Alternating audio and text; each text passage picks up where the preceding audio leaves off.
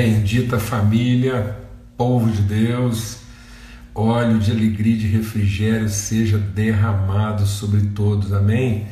Que o Senhor renove força, disposição, alegria, em nome de Cristo Jesus, perseverança, amém? Forte abraço a todos aí, mais uma vez juntos aqui na viração do dia, assentados aí à volta dessa mesa que o Senhor tem preparado para compartilhar a virtude, nos fortalecermos mutuamente, nos alimentarmos, nos servirmos mutuamente e abençoarmos uns aos outros aí com tudo aquilo que Deus tem ministrado, repartido, derramado sobre o nosso coração. Tá bom? Muito bom, grande privilégio, né? A gente tem se sentido assim muito grato a Deus por Ele estar tá nos dando essa, essa condição, esse privilégio aí da gente já aí há alguns meses já, né?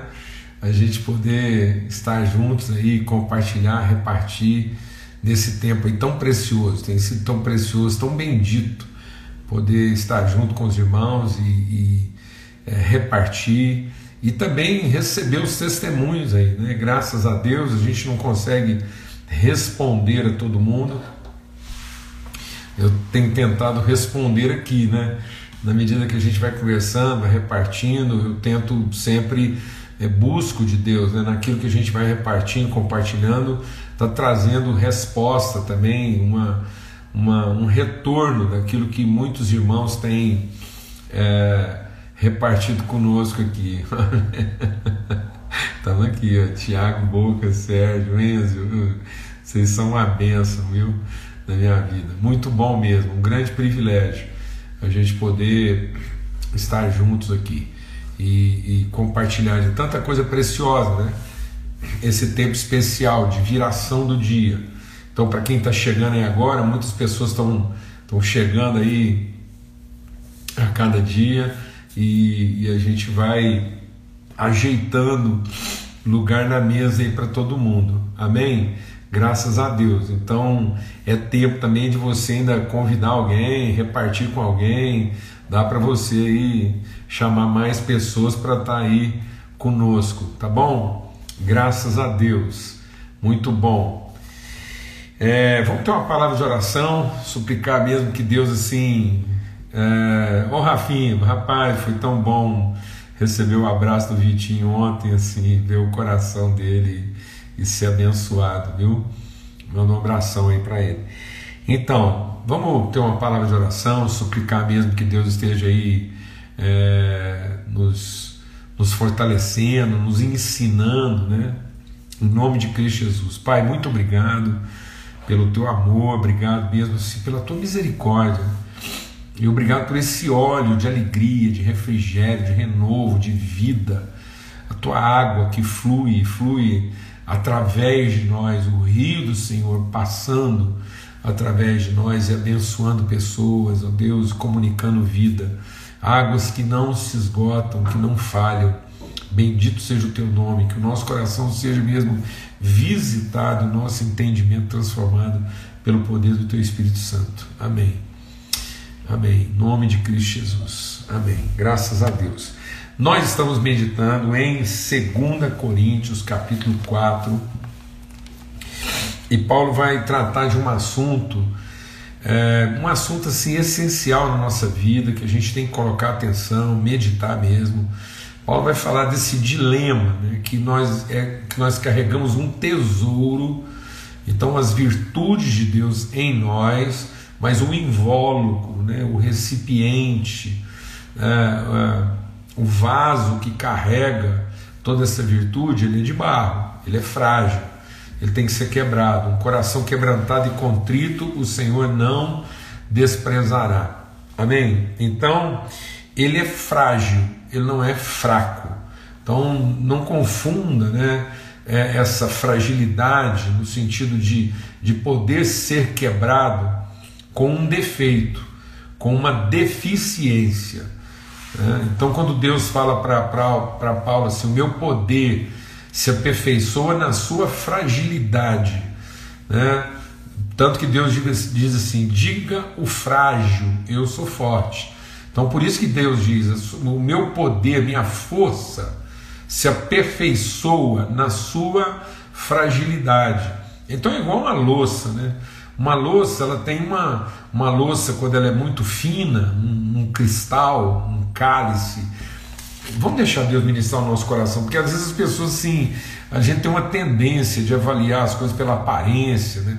Quando você vai é, é, tomar um vinho muito especial, ou um, um, um, um chá muito bom, um, jantar, você vai escolher uma louça especial. E aí, essa louça, quanto mais ela, ela for fina, né, ela for elaborada, isso, isso deixa Deus ministrar no nosso coração.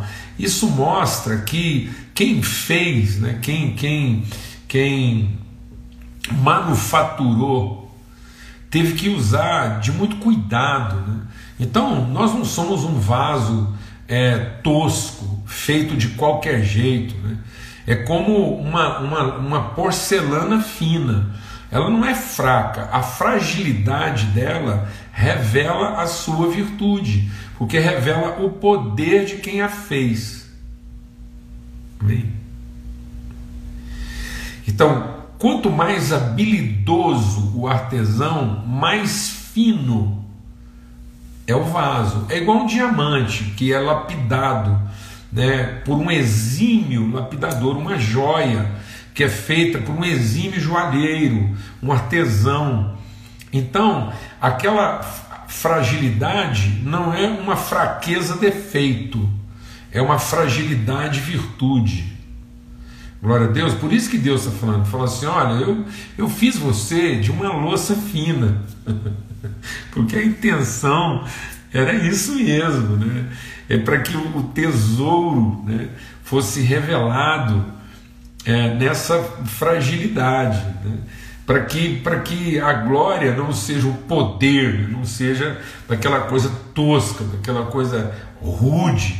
Glória a Deus, amados. Aleluia, glória a Deus. Então, 2 Coríntios, capítulo 4 então, Paulo está dizendo isso, ele está dizendo: olha, é, das trevas resplandece a luz, versículo 6. Ele mesmo resplandeceu em nosso coração para iluminar. Deixa Deus ministrar o nosso coração, que a gente falou muito sobre isso ontem e até sexta-feira a gente vai repetir, porque isso tem que lavar o nosso entendimento. Presta atenção no que Paulo está falando. Ele resplandeceu em nosso coração e não ao nosso coração. Amém? Então, quando Deus está trabalhando isso conosco, essa, essa coisa da, da, da, nossa leveza, da nossa fragilidade, no sentido de sermos instrumentos de Deus na revelação da Sua glória, a gente está sempre insistindo aqui: não é a luz que resplandece a, é a luz que resplandece através de. Então, Deus não quer apenas te iluminar, Deus quer te tornar luminoso, uma expressão visível. Amém? Glória a Deus. Então, a luz que resplandece, ele mesmo resplandeceu em nosso coração, não ao nosso coração.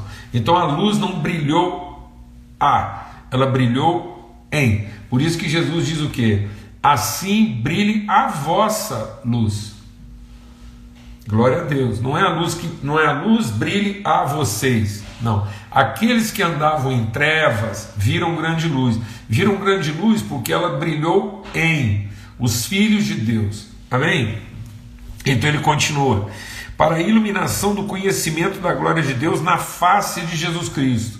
Então nós somos, nós, assim como Jesus foi sendo revelado o Cristo, nós também com o rosto descoberto, vamos revelando o mesmo Espírito de Cristo que estava sendo revelado através de Jesus, de modo que nós somos o corpo vivo de Cristo. Amém?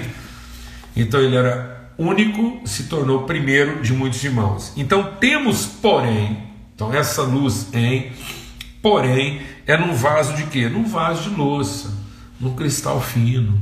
Amém? Para quê? Para que seja a excelência do poder de quem fez, a excelência seja de Deus, a excelência provém de Deus e não de nós mesmos. Então não é a nossa rudeza, não é a nossa resistência. Não, deixa Deus ministrar o nosso coração. É o nosso conhecimento. O que vai transformar as pessoas. Porque às vezes as pessoas pensam que perseverança, que, que esperança é resistência. Não. É, é, é, não é resistência no sentido de, de, de resistir a. Não, é de prevalecer sobre. Glória a Deus, amados. Em nome de Cristo Jesus. De modo que nós não precisamos ter um coração endurecido. Nosso coração não é endurecido porque ele não é defensivo. Nós não temos. Deixe Deus ministrar o seu coração. Nós não temos que fazer defesa. Nós não temos que defender a nós mesmos. Quem nos acusará? Quem nos condenará? Quem se levantará contra nós em juízo? Amém. Então sai de qualquer posição. Se você adquiriu, se você é um casca grossa no sentido de se adquiriu uma resistência, uma rudeza, uma, uma agressividade defensiva, se você entrincheirou, se você se encapsulou, se você se armou né, é, em defesa, você enrijeceu. Você ficou rude, em nome de Cristo Jesus, não. Volte a ser aquele diamante lapidado, aquele cristal fino, aquela louça. Sabia que a louça chinesa, quanto melhor ela fosse, ela tinha que ser quase transparente, translúcida, né? Você colocava na luz assim, ela não impedia a passagem da luz. Coisa linda, maravilhosa. Uma louça boa você conseguiria ver a marca impressa em relevo do outro lado da louça. Olha a coisa linda. Isso exigia de quem? Do prato? Não, isso exigia do artesão. Isso exigia lá do oleiro. Glória a Deus. Em nome de Cristo Jesus. E aí, então ele vai dizer o quê? Mas nesse contexto, nesse contexto, exatamente, exatamente, porque nós temos essa fragilidade que não é fraqueza no sentido de defeito, mas é fragilidade no sentido de força, virtude, porque o poder de Deus se aperfeiçoa na nossa fragilidade. Ele diz assim: então em tudo somos atribulados. E a gente estava compartilhando então ontem, então todo o nosso desafio aqui é saber lidar com essa, com essa, essa força que vem da nossa interioridade e a fragilidade em que isso está contido. Né? Então, se eu não souber trabalhar isso, eu vou me embrutecendo, ou eu vou me enclausurando, eu vou me fechando. Então, a gente compartilhou ontem, durante toda a semana, aqui até agora, sexta-feira, aqui às 18 horas nessa mesa, a gente vai estar compartilhando sobre esse desafio, né?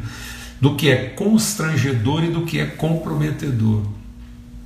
Então, por conta da nossa fragilidade, por conta que a gente é de barro, Deus vai sempre permitir situações que sejam constrangedoras, mas não comprometedoras. Então, sabe fazer diferença entre uma circunstância, desculpa, constrangedora e uma condição comprometedora. Por isso que Paulo vai elaborar isso, ele vai dizer, olha, então, do ponto de vista da nossa fragilidade humana, daquilo que é a, a, a, nossa, a nossa constituição humana frágil, então nós vamos, nós vamos sempre enfrentar situações constrangedoras. Então, não queira se poupar, não pense, não pense que Deus vai poupar você do constrangimento. Porque é exatamente aí que está o segredo da revelação da virtude. Glória a Deus. Amém. E aí ele está dizendo o quê? Ele está dizendo assim: olha, em tudo nós vamos ser pressionados. Então, tudo que você for fazer na vida, tudo que você for fazer, você vai enfrentar uma pressão contrária. Então, assim, não, não, não se iluda, não idealize situações assim, imaginando que você está sendo pressionado porque alguma coisa errada está acontecendo. Deixa Deus ministrar o seu coração. Muito provavelmente, muito provavelmente, você só não vai sofrer pressão contrária se você estiver fazendo alguma coisa errada. Para quem está fazendo a coisa errada, o vento vai sempre tocar a favor. Mas toda vez que você estiver cumprindo mesmo o propósito de Deus, então você espera para enfrentar o quê? Uma força, uma pressão contrária. Agora, Paulo está dizendo o seguinte: que o fato de eu ser pressionado, o fato de eu ser atribulado, o fato de a gente viver aflição, porque Jesus disse o quê? Nesse mundo tereis aflições. O que, que são aflições? São forças contrárias, são pressões contrárias.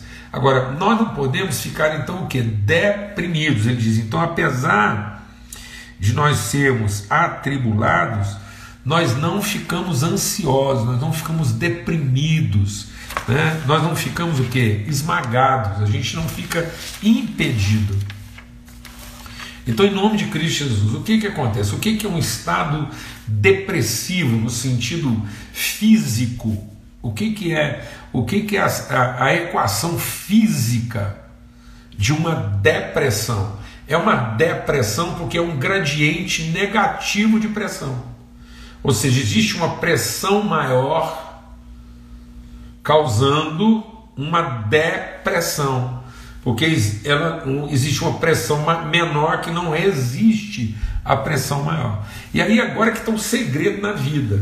Muitas pessoas estão gastando tempo, jejum, buscando, clamando, pelejando. É uma, é uma luta, uma peleja. É, é bem caipira mesmo, é pelejando, porque é o sentido da peleja. E muita gente pelejando para lá buscar de Deus que a coisa alivia, porque ele está querendo resolver o problema dele, aliviando a pressão externa. E Jesus está dizendo para nós que a única forma de enfrentar as aflições, as pressões, né? essas, essas, essas forças contrárias é com bom ânimo. Ou seja, exercendo uma pressão de dentro para fora que seja maior do que a pressão que você está recebendo de fora para dentro. Então não peça para Deus diminuir a pressão de fora, mas busque em Deus condições de aumentar a pressão de dentro. Quem tem que ficar deprimido é quem está te oprimindo. Então, todo lugar que Jesus chegava, os capetas ficavam deprimidos. Entendeu? Então, minha oração hoje é que o diabo viva em estado de depressão com você.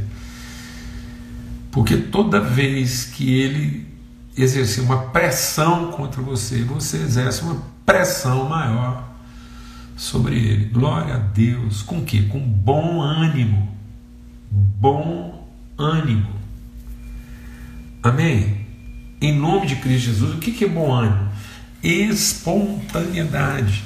Então, busca de Deus agora, fala assim: Deus, eu quero ter um caráter espontâneo. O que é espontâneo? Eu não vou fazer nada na minha vida buscando algum tipo de recompensa. Então tudo na minha vida vai ser de dentro para fora. É a luz que brilha em e através. É a água que vai do meu interior, do seu interior fluirão rios de água viva. Então é com bom ânimo, com bom ânimo, com boa disposição posição. Veja o que Jesus falou para aquela mulher samaritana e em alguns minutos a vida dela mudou. Aquela mulher estava num estado depressivo, tudo ela achava difícil, tudo estava difícil para ela. Nada funcionava, tudo errado em todas as áreas da vida dela. E Jesus disse: Ah, se você soubesse o que Deus já te deu, do seu interior fluiria um rio de água viva. Aquela mulher fez o que ela deixou para trás o seu cântaro vazio. De onde vinha o estado depressivo daquela mulher? Porque tudo na vida dela fluía de fora para dentro. E por que, que tudo na vida dela fluía de fora para dentro? Porque a garrafa dela estava vazia. Porque ela estava esperando encher a garrafa dela de fora para dentro. Deus não fez você uma garrafa que tem que ser cheia todo dia. Deus fez você uma fonte que transborda o dia todo. Vou falar devagar. Deus não fez de você uma garrafa que tem que ser cheia todo dia. Deus fez de você uma fonte que jorra o dia todo. Nunca mais levante de manhã para buscar o que está te faltando. Mas acorde todos os dias, se esforçando para entregar o que você ainda não entregou. Viva a vida no verdadeiro sentido da sua pressão. Glória a Deus. Então você vai passar por muitas circunstâncias constrangedoras, porque às vezes as pessoas nem vão querer receber o que você tem para entregar. Interessa. Você continua entregando. Glória a Deus. Em nome de Cristo Jesus. E hoje a gente quer compartilhar então sobre o segundo aspecto que Paulo diz aqui, ó. Que ele diz: pressionados, afligidos, mas não esmagados, não contidos, não deprimidos, perplexos, porém não desanimados. O que é perplexo? Surpresos. Então a vida, além de pressão, vai nos reservar o quê? Surpresas. Surpresas. Você planejou, você pensou, se organizou, esteja preparado para o fato que, em boa parte das vezes, se não na maioria das vezes, as coisas não vão acontecer exatamente do jeito que você planejou ou você gostaria que fosse. Isso não quer dizer que você não vai fazer mais plano, não. A palavra de Deus diz que o coração do homem deve fazer planos. Mas a resposta boa vem do Senhor.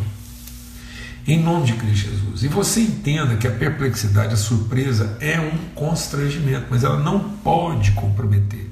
Tudo que nós estamos compartilhando aqui com você é pelo seguinte: não deixe que uma circunstância constrangedora crie em você uma condição comprometedora.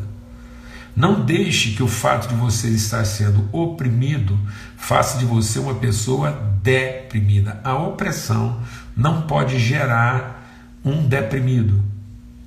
Então, não explique uma depressão no nível de pressão que você enfrentou porque você pode exercer uma pressão contrária. E agora não, não justifique o seu desânimo na sua surpresa, na sua perplexidade. Porque muitas pessoas estão justificando, tentando explicar o seu desânimo. Porque elas fizeram de tudo conforme. Então, onde. Para quem? Deixa Deus ministrar no nosso coração aqui. Em quem Elias julgou a culpa do seu desânimo. O Elias ficou tão desanimado que ele pediu para morrer, irmãos. Então vamos citar mais um caso. Ontem a gente falou da mulher samaritana e hoje vamos lembrar do caso de Elias. É típico. Uma depressão que levou à morte, levou ele a desistir. Pedro estava querendo desistir. Os discípulos no caminho de Maús querendo desistir. Desistir por quê? Porque eles foram surpreendidos, as coisas não aconteceram conforme eles tinham planejado. Faltou esforço, não, faltou planejamento, não. E o que Elias alegou para Deus? Deus veio conversar com ele e falou: Elias, tem razão de ser essa sua tristeza de morte, esse seu desânimo. E ele disse: Tem, eu fiz tudo conforme o Senhor me ordenou. Eu fiz tudo de acordo com o que estava planejado. E as coisas não aconteceram conforme eu tinha eu imaginava que ia acontecer o que eu tinha planejado. Então deixa o Espírito de Deus ministrar o seu coração. O que está desanimando você não é a dificuldade, não é a circunstância constrangedora. O que está desanimando você é o fato de você ter colocado a sua confiança na sua expectativa. Muita gente confunde, deixa Deus ministrar o nosso coração aqui hoje. Muita gente confunde esperança com expectativa. A esperança é a convicção inabalável e constante daquilo que pode, daquilo que está determinado por Deus para ser.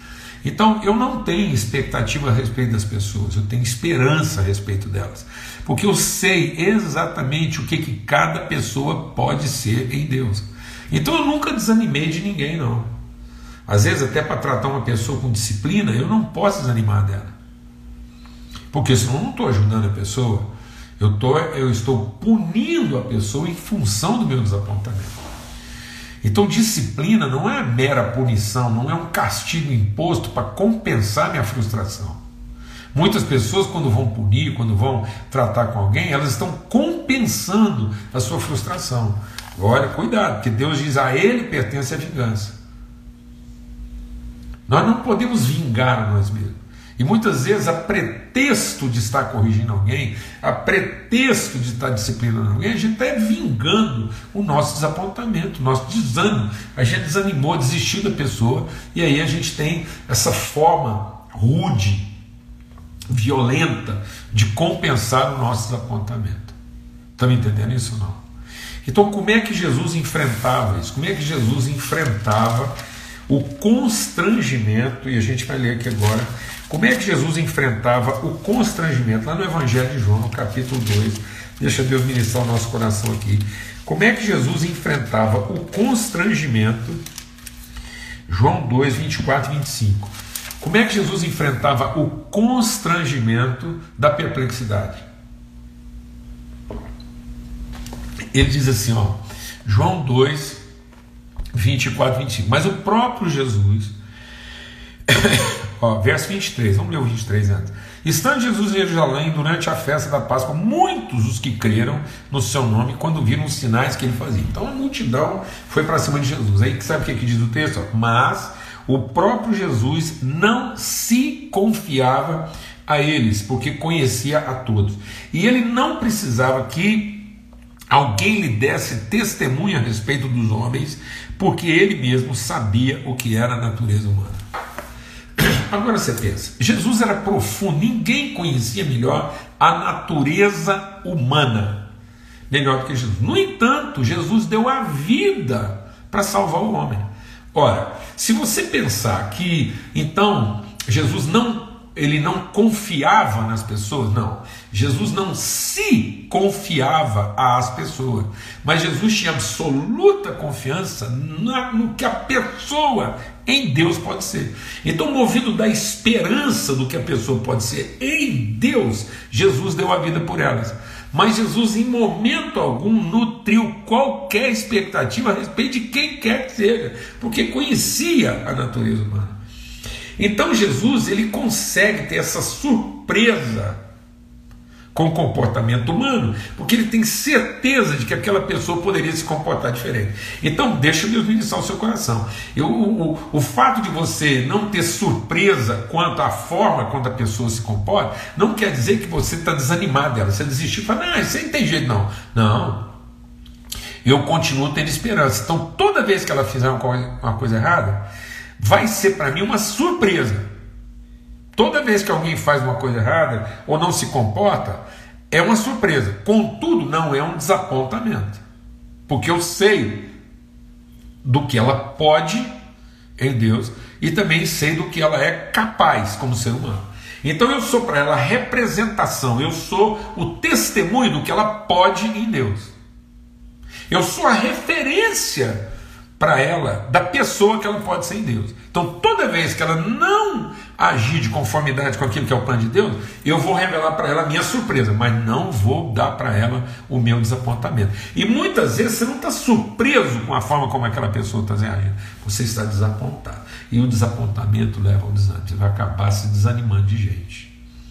E Jesus nunca desanimou de ninguém apesar de ele estar sempre convicto de que a pessoa podia agir diferente. Então o pecado para ele vai ser sempre uma surpresa, mas não vai ser um desapontamento. Glória a Deus, amado. Porque ele não se confiava às pessoas. Então deixa Deus ministrar o seu coração algo tremendo e que vai te libertar aqui hoje. Não se confie às pessoas, mas confie nas relações. Então, o Salomão é escreveu um negócio muito interessante falando sobre isso. Ele diz: é melhor serem dois do que um. Porque quando um cai, o outro ajuda a levantar. Então presta atenção. Então Salomão está ensinando um segredo para nós aí. Não confie na pessoa, mas confie na relação. A relação é confiável, apesar das pessoas não serem confiáveis. Então eu tenho esperança na relação, apesar de não ter nenhuma expectativa nas pessoas. Porque eu sei que a relação é capaz de salvar a pessoa. Porque aí o Salomão está dizendo o seguinte: não é se um deles cair, é quando. Por isso que é melhor serem dois. Porque não é se um cair, É quando um cair, o outro ajuda a levantar. Então, Jesus ele tem profunda confiança na relação, apesar dele nunca ter se confiado às pessoas. Então, Jesus se entregou aos seus amigos, porque ele se entregou à relação com eles. E ele entendia que a sua entrega à relação da amizade poderia salvar seus amigos. Glória a Deus, irmão. E não, não coloque sua expectativa nas pessoas, mas coloque a sua esperança nas relações. As relações de amizade. Vamos salvar os amigos. A relação da amizade só não salva os amigos que não querem se tornar amigos e preferem insistir em continuar sendo inimigos. Então, aí a pessoa, quando erra, ela não está errando contra você. De modo que a sua surpresa não é desapontamento, porque você não está triste por você, você está triste por quem? Por ela. Então não deixe que brote no seu coração nenhuma raiz de amargura nenhuma raiz de amargura, porque ela contamina. Porque a sua tristeza, a sua perplexidade, não é de desapontamento pelo que a pessoa fez a você, é tristeza pelo que ela continua fazendo a ela mesma. Porque ela não quer se submeter a uma relação que pode salvá-la. E aí você vai poder corrigi-la sem se vingar dela. Glória a Deus. Aleluia. Glória a Deus. Então, certamente você vai passar sempre, todo dia, se não o dia todo, por situações de perplexidade. Mas isso não vai deixar você, nem vai fazer você se desanimar. Amém?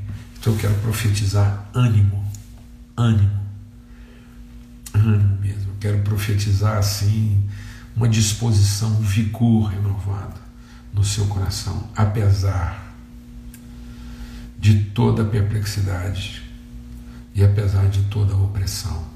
Mas nada vai esmagar você a ponto de impedir que o projeto. Então você pode sofrer todo tipo de resistência no sentido de dificuldade, mas você nunca vai sofrer um tipo de oposição que seja capaz de impedir os processos de Deus. Ninguém poderá te resistir. Essa resistência ela tem prazo de validade. A sua perseverança não. Ela é eterna. Amém? Glória a Deus. E, e você não vai mais se confiar às pessoas. Não se confie às pessoas, mas confie nas suas relações com elas. Então você vai viver relações tão confiáveis que depois você pode entregar, como Jesus fez. Ele nunca se confiou a ninguém, no entanto, ele confiou todas as coisas aos seus amigos.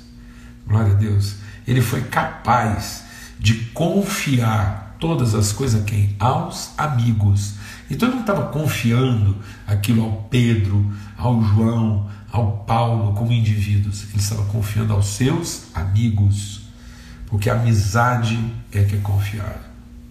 Viver em amizade é confiável. Amém. Mas não torne isso uma relação individualizada em que você está colocando a sua confiança no indivíduo, mas continue a confiar nas relações que Deus estabeleceu, porque essas sim são confiáveis.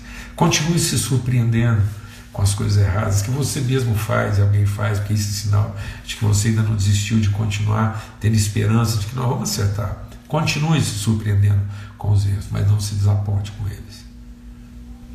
Não se desaponte, porque você continua sustentando a sua esperança e você, em momento algum, dependeu das suas expectativas. Amém? Vamos ter uma palavra de oração e agradecer a Deus. Amanhã a gente continua, vai lendo aí.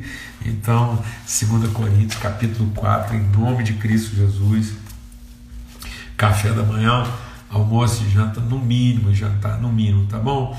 E amanhã a gente volta a conversar sempre aqui às 18 horas na viração do dia. Pai, muito obrigado pelo teu amor, obrigado pela tua bondade, obrigado pela tua misericórdia, obrigado pelo teu espírito que renova em nós esperança, Senhor, para que a gente continue a viver relações confiáveis, na certeza de que nessas relações nós podemos fortalecer e abençoar uns aos outros, repartindo, ó Deus, e, e comungando de uma fé mútua. No nome de Cristo Jesus, o Senhor. Que o amor de Deus, o Pai, a graça bendita do seu Filho e a comunhão do Espírito Santo de Deus seja sobre todos, hoje, sempre, em todo lugar. Até amanhã, se Deus quiser.